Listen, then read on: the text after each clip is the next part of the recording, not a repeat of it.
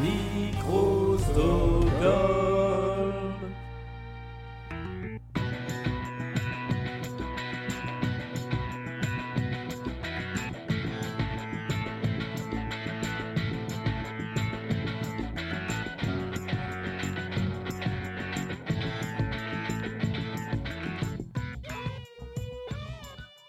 Bienvenue dans Bulle l'émission qui fait pétiller l'art contemporain. Au sommaire de cette 59e Bulle d'Art, on vous emmène encore une fois loin de Paris à la découverte d'un endroit où voir de l'art contemporain cet été avec un petit peu de plein air puisqu'il faut profiter euh, du temps estival. Nous allons dans le sud à la Fondation Carmignac et pour une fois, ce n'est pas moi qui vais vous présenter ce lieu et l'exposition qu'on peut y voir, c'est Julie notre pilier des Big Bulles qui vous en parle. Alors, pour ma première bulle d'art, toute seule comme une grande, je me suis dit autant profiter de mes vacances estivales pour parler un petit peu d'art contemporain en région. Et donc, c'est à l'occasion d'un séjour dans le Var que j'ai pu aller visiter la Fondation Carmignac au cœur de l'île de Porquerolles. Cette année, la Fondation fête les 10 ans du prix Carmignac. Et donc, cet accrochage, plus de 170 photographies, rend compte de 10 années de photoreportages, que ce soit sur les droits humains dans le monde, mais aussi sur les enjeux écologiques. Cette rétrospective, c'est aussi un hommage au courage et à l'indépendance des photojournalistes qui ont témoigné, bon, chacun avec un regard singulier, des bouleversements que subit la planète. Alors, l'accès à la fondation se fait en deux temps. Tout d'abord, pour accéder à l'île, il faut effectuer une traversée en bateau, et ensuite suivre un chemin balisé au cœur du parc naturel de Porquerolles, pour ensuite se retrouver devant l'entrée du domaine dans lequel se trouve la fondation Carmignac. Et c'est là que les choses sérieuses peuvent commencer.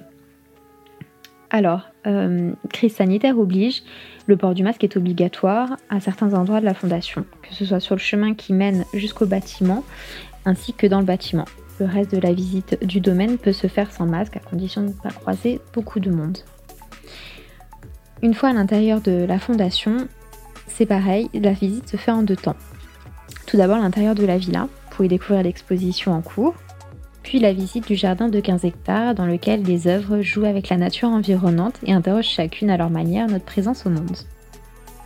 Fondée en 2000, la Fondation Carmignac reçoit depuis juin 2018 le public dans cette superbe villa, pensée par l'architecte Henri Vidal au cœur du parc naturel de Porquerolles. Le visiteur est accueilli par une tisane faite à base de plantes du jardin, et une fois dans le bâtiment, il est invité à se déchausser pour vivre une expérience de visite hors du commun, que je trouve des plus agréables, moi qui adore être pieds nus. De plus, afin de profiter des salles et des œuvres, les agents laissent entrer uniquement 50 personnes toutes les demi-heures. Une fois dedans, le temps de visite est libre. Afin d'accéder à l'exposition temporaire, parmi les œuvres permanentes de la Fondation, le visiteur fait la rencontre d'Ali Castre, à l'entrée de la villa. Ce monstre argenté, fait par Michael Barcelo, est une référence aux aventures d'Ulysse qui aurait terrassé le monstre venu ensuite mourir sur l'une des plages de l'île. Une fois à l'intérieur, en bas de l'escalier, l'oreille est attirée par un bruit assourdissant. Derrière une lourde porte, on découvre une sculpture de Bruce Nauman, faite de 100 poissons de bronze, chacun crachant de l'eau à la manière d'une fontaine. L'installation résonne, telle une cascade pendant 15 minutes, puis s'arrête deux minutes pour reprendre ce cycle comme une invitation à la réflexion sur le cycle de la vie, l'expérience du temps. L'espace d'exposition, en forme de croix conçu par Sylvain Roca, propose aux visiteurs un parcours de quatre sections avec en son centre, installé au sol un planisphère qui indique les endroits du monde où ont été faites les photos que nous allons voir exposées. Mais attention parce que le regard du visiteur peut être perturbé par le plafond d'eau, dont les reflets décorent le sol et les murs de cet espace. Comme je le disais, cet été, la Fondation Carmignac accueille donc la rétrospective du prix Carmignac, qui, je cite le communiqué de presse, soutient chaque année la production d'un reportage photographique et journalistique d'investigation sur les violations des droits humains dans le monde et les enjeux géostratégiques qui y sont liés. Sélectionné par un jury international, le ou la lauréate reçoit une bourse de 50 000 euros lui permettant de réaliser un reportage de terrain de six mois avec le soutien de la Fondation Carmignac, qui finance à son retour une exposition itinérante et l'édition d'un livre monographique. Donc cette rétrospective aborde des thèmes comme les oppressions et la liberté d'expression, les esclavages modernes, les états de guerre ou encore les nouveaux Far West. Donc les images sont fortes, sans pour autant être choquantes. Elle montre tout de même l'universalité de cette violence dans le monde, et ça passe par le visage d'une jeune fille qui a été promise à la prostitution au Népal, mais aussi des images plus générales de prostitution, ou alors le corps d'un jeune migrant qui a été vendu en Libye, avec d'autres images de l'esclavage en lui-même. On passe de l'individuel à l'universel. Entre les portraits d'une jeunesse iranienne capturée au milieu de Téhéran, ou alors encore des images de victimes des bombardements sur Gaza, qui ont été marquées de leur corps de ces bombardements. Les photos contribuent à sensibiliser l'opinion publique et puis à peser aussi dans l'histoire. Ensuite, la rétrospective se poursuit à l'étage avec les bouleversements climatiques et leurs conséquences humaines, que ce soit en Amazonie ou en Arctique. Les photoreporters dénoncent la conquête euh, bah, aveugle des ressources naturelles, les minières au détriment de l'environnement, comme on peut le voir en Amazonie avec la déforestation ou aussi euh, en Guyane. Et de justement l'impact sur les peuples autochtones. On peut y voir le quotidien des Indiens Kayapo par exemple, entre tradition ancestrale et euh, adaptation à la déforestation. Voilà pour l'exposition temporaire. Et justement, ça se termine sur une vue sur euh, les jardins, avec les grandes ouvertures qu'on peut voir tout au long du, parcours dans le bâtiment. Et donc ça se termine pour l'exposition dans la villa, il temps de remettre les chaussures et d'aller à l'extérieur. Alors, c'est muni d'un plan que se fait la visite de l'immense jardin de la Fondation, à la découverte des 15 œuvres, plus une cachée, qui sont dispersées dans les 15 hectares. Je dis plus une cachée parce que la dernière s'apparente plus à une chasse au trésor qu'à une véritable œuvre à découvrir. Donc officiellement, le parcours commence au niveau de l'entrée de la villa avec euh, l'œuvre Ali Castres, dont je vous parlais euh, juste avant d'entrer euh, dans l'exposition temporaire. Et donc ça se poursuit une fois sorti de la villa, avec La Traversée de l'artiste Jean Denan, qui est un artiste sétois d'ailleurs. Et donc La Traversée est en fait un miroir qui se découpe dans le mur de la villa, à la forme de la mer Méditerranée, dans lequel cette dernière vient se refléter. Outre cette mise en abîme de la mer et du paysage, qui deviennent alors un tableau vivant, le visiteur, en se reflétant dans ce miroir, devient lui aussi un sujet de ce tableau. En poursuivant notre chemin, on croise un bonsaï géant en bronze, qui se fond d'ailleurs parfaitement dans le décor, à l'exception près qu'au bout de ses branches, bien Tom Sachs, l'artiste créateur de ce bonsaï, y a fait fleurir des cotons-tiges, des tests de grossesse, des brosses à dents. un petit peu plus loin sur notre chemin, tout en continuant le parcours euh, indiqué sur le plan, caché au milieu des pins, se dévoile un avion de papier. Enfin, plutôt sa réplique géante et en acier, posé sur le côté, comme s'il venait de se poser d'ailleurs.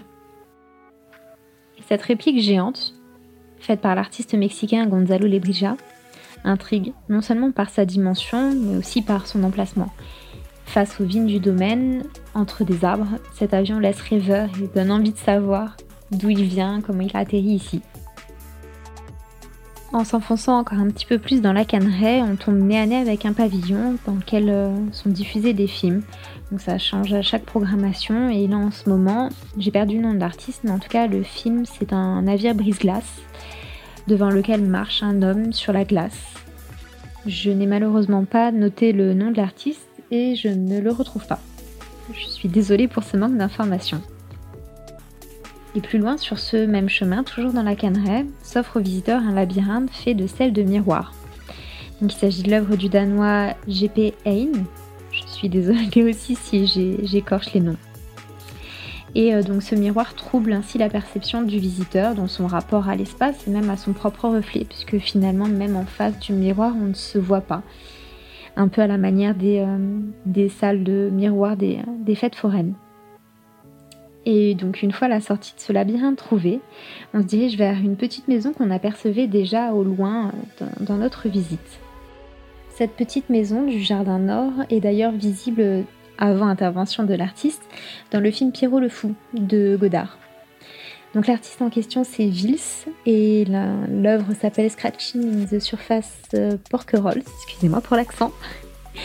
Et euh, donc l'artiste est intervenu euh, au marteau-piqueur sur la façade pour euh, faire apparaître des visages, ce qui est plutôt dans l'habitude du street artiste qui intervient justement souvent dans les quartiers déshérités où il essaye de faire apparaître justement les visages de cette même manière pour rendre hommage au combat et à la résistance de ces anonymes qui sont souvent oubliés.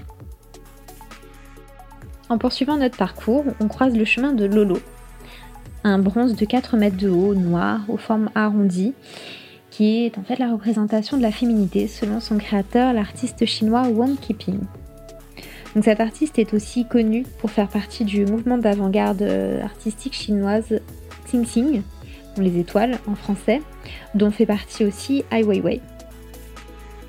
Et déjà au loin, on aperçoit l'œuvre suivante, qui est ma préférée du parcours, et pourtant pas la plus étrange. Elle est intitulée Mother Nature. Donc sa sculpture géante d'un rouge vif et réalisée à partir d'un dessin de l'artiste Olaf Brunning représente une mère nature à la fois décalée et puis un peu monstrueuse, faut le dire. Sur sa tête est inscrit en anglais Je suis mère nature. Jusque-là, tout va bien. Mais dans sa bouche, on peut lire, toujours en anglais, Je vais vous manger. Voilà qui est dit. Et au milieu de cet espace naturel protégé, le message prend tout son sens. Ensuite, c'est au milieu de la forêt que se cache l'œuvre de Nil Sudo. Il s'agit d'un nid de cinq œufs géants faits de marbre de Carrare.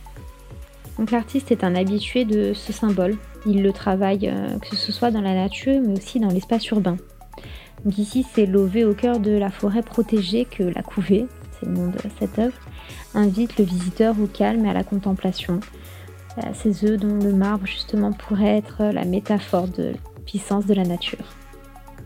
On approche de la fin du parcours avec les trois alchimistes de Jaume Plenza, qui, tels des géants protecteurs, sont veillés sur l'île. Ils sont faits de bronze aussi avec une patine naturelle. Les visages étirés, aux yeux clos, placés à l'orée de la forêt, sont, d'après l'artiste, les anges gardiens d'un savoir ancestral, oublié des hommes. Et face à ces trois alchimistes, cachés dans un bosquet pour le coup, derrière un arbre, et on comprend pourquoi, le visiteur découvre Peeing Figure, qui, comme son nom l'indique, représente un homme, pantalon laissé aux chevilles, en train d'uriner. Cette œuvre, initialement réalisée avec des produits de consommation courante en alu, de Tom Friedman, a été coulée dans un acier pour en conserver les moindres détails. Avec ce géant, l'artiste conceptualise avec poésie et humour les réalités du quotidien. Puis face à lui, en tant que visiteur, on ne sait plus trop si on est regardeur ou voyeur. En repartant ensuite vers la fondation, au milieu de le livret, apparaissent quatre têtes aux expressions plutôt étranges qui sont marquées aux quatre points cardinaux. Ces représentations des quatre saisons, selon Hugo Rondinon, intriguent, voire inquiètent, puisque leur expression est plutôt insaisissable malgré ce qui semble être des sourires. C'est une sensation qui est pas déplaisante, et euh, un peu à la manière de Oogie Boogie dans l'étrange note de Monsieur Jack. La bouche est ouverte comme un sourire, mais finalement on ne sait pas si ce sourire est bienveillant ou semble plutôt menaçant. On file enfin vers la dernière œuvre permanente du jardin, Sea of Desire de Ed Ruscha. Donc installé sur l'ancien terrain de tennis du domaine, ce billboard typique des États-Unis offre une porte vers la Californie, avec ce paysage abstrait de soleil couchant et ce texte blanc qui nous dit une mer de désir. Tant par son emplacement, que ce soit sur le cours du tennis au cœur de cette forêt, que par ses dimensions, l'œuvre invite le visiteur à allonger sur des matelas mis à disposition à une rêverie voyageuse.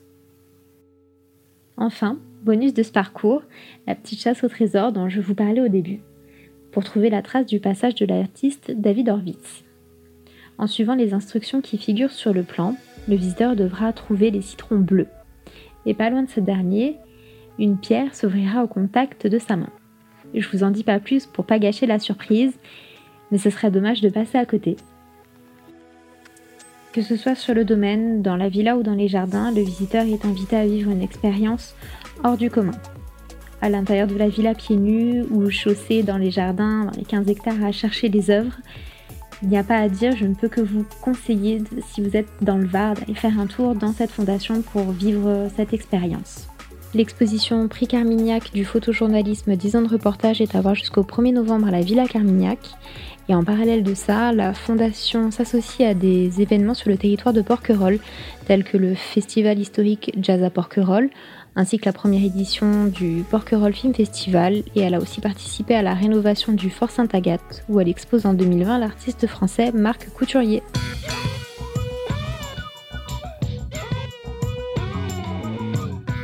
Voilà, c'est la fin de cet épisode de Bulda. Merci de l'avoir écouté. Si vous avez des retours à nous faire, des questions, des commentaires, ou si vous êtes allé visiter la Fondation Carmignac et que vous avez envie de nous faire part de votre expérience, n'hésitez pas à nous contacter sur les réseaux sociaux. On est sur Instagram, Facebook et Twitter. Et on se fera un plaisir de vous lire et de vous répondre.